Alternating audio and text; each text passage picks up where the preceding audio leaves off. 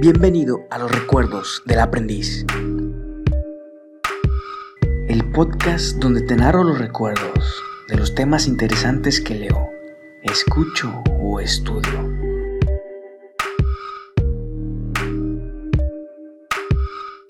Comenzamos.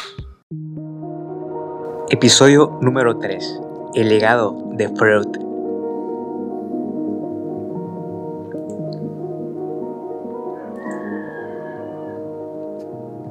En este episodio te voy a hablar del famoso Sigmund Freud.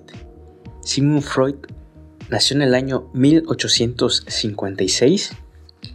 Él estudió medicina y al finalizar, en los últimos años de sus estudios, se orientó más hacia la parte de la neurología. Sigmund Freud viajó a Europa. Él, bueno, él es de, él es de Europa. Este, pero viajó a París, donde pudo aprender de una persona más experta que él, este, sobre un, una enfermedad que se llama histeria. Y Freud quedó, le gustó mucho ese tema de la histeria y se enfocó en él. La histeria prácticamente es el dolor, en el dolor o parálisis de alguna parte de tu cuerpo sin que haya alguna afectación de ningún órgano. Es decir, en cuanto al estado de, tu cuerpo, se puede decir que es, es saludable. No hay ninguna, ninguna causa que pudiese suscitar esa dolencia o esa parálisis. Entonces era, era de una de esas enfermedades raras que en aquella época había, que no se conocía sus causas en aquella época se trataban las enfermedades con fármacos, con drogas, con tratamientos algo extremos como choques eléctricos eh, y, y otro tipo de tratamientos. Y alternativo a eso, también se trataba con hipnosis. La histeria también se la trataba con este tratamiento de hipnosis. Eh, Freud aprendió sobre la hipnosis y empezó a tratar a la histeria con este método. Él se dio cuenta que, que este método sí tenía resultados, pero solamente cuando la paciente estaba en una hipnosis, los síntomas desaparecían. Pero una vez terminada la hipnosis, los síntomas regresaban. Entonces, eh, un colega suyo llamado Joseph Brewer, que también trataba a pacientes con histeria, le contó sobre un caso suyo de una paciente que, que en algún momento le llegó a preguntar, le llegó a pedir que le hablara sobre, sobre, sobre su vida. Y le, le pidió esto en diferentes sesiones, que le hablara sobre su vida y se dio cuenta de que con el tiempo los síntomas empezaban a disminuir. Entonces descubrió este, esta persona, Joseph Brewer, que, que a través de, el, de la cura por medio de la palabra, es decir, que, que si una persona podía ok. Aquí se descubrió un método que se llama catarsis. El método catártico consiste básicamente en esto que te intentaba explicar, que es cura por medio de la palabra. El paciente a través de la palabra va expresando, se va expresando y se va curando poco a poco. Porque en aquella época este, no se tenía,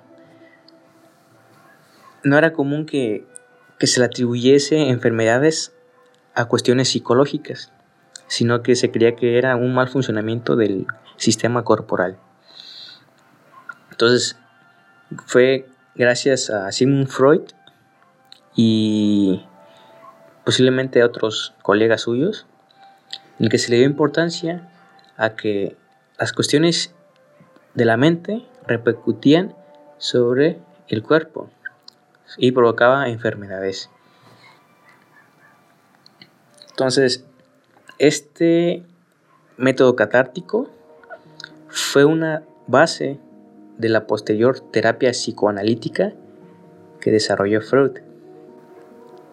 Algunas de las aportaciones principales de Sigmund Freud están los conceptos de instinto y líbido, principio del placer, instancias psíquicas que son el ello, el yo y el superyo, los mecanismos de defensa, el aparato psíquico que consiste en el consciente, preconsciente e inconsciente, la neurosis, la interpretación de los sueños y inició el estudio de la personalidad.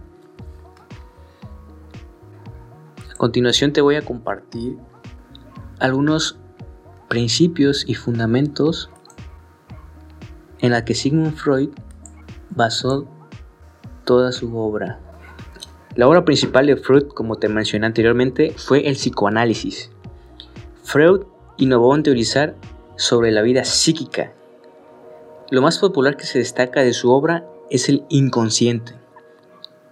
Freud consideraba el psicoanálisis como una nueva disciplina científica, fundamentada con conocimientos psicológicos, con una metodología para acceder a la psique, así como un método terapéutico. Freud fundamentaba toda su teoría sobre algunos principios o construcciones axiomáticas, que son seis básicamente, te las voy a enumerar.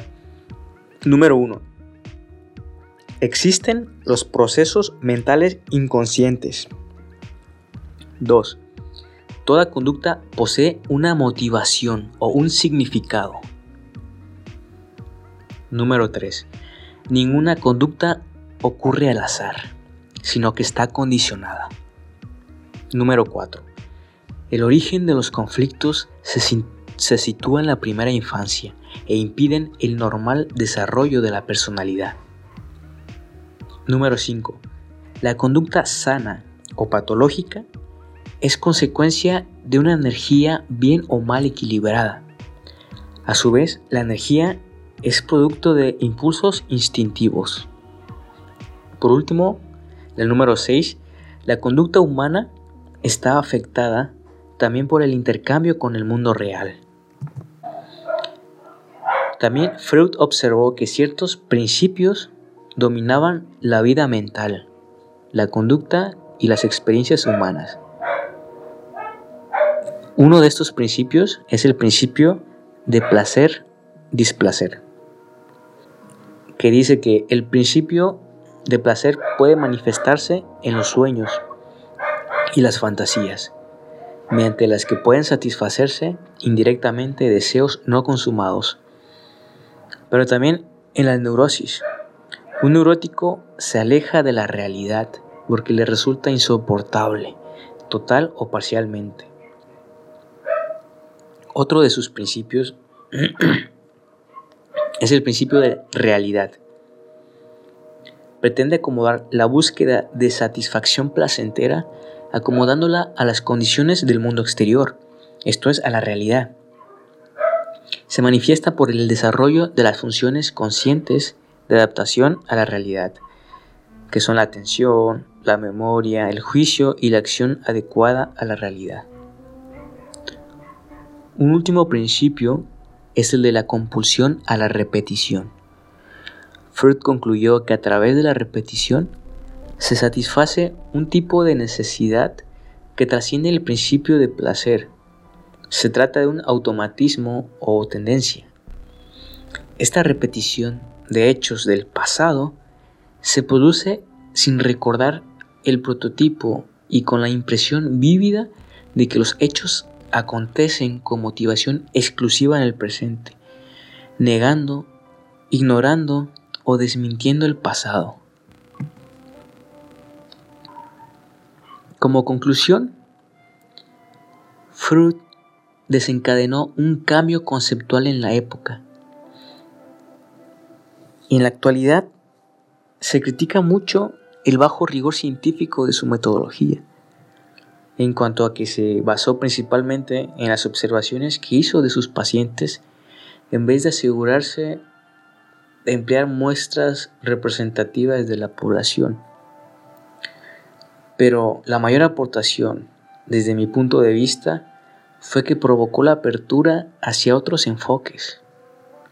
En la actualidad, no se puede hablar de psicología sin hablar de Sigmund Freud. Gracias por escuchar este episodio. Mi nombre es Felipe Smaragdo. Esto ha sido Los Recuerdos del Aprendiz. Y nos vemos en el próximo episodio. Hasta luego.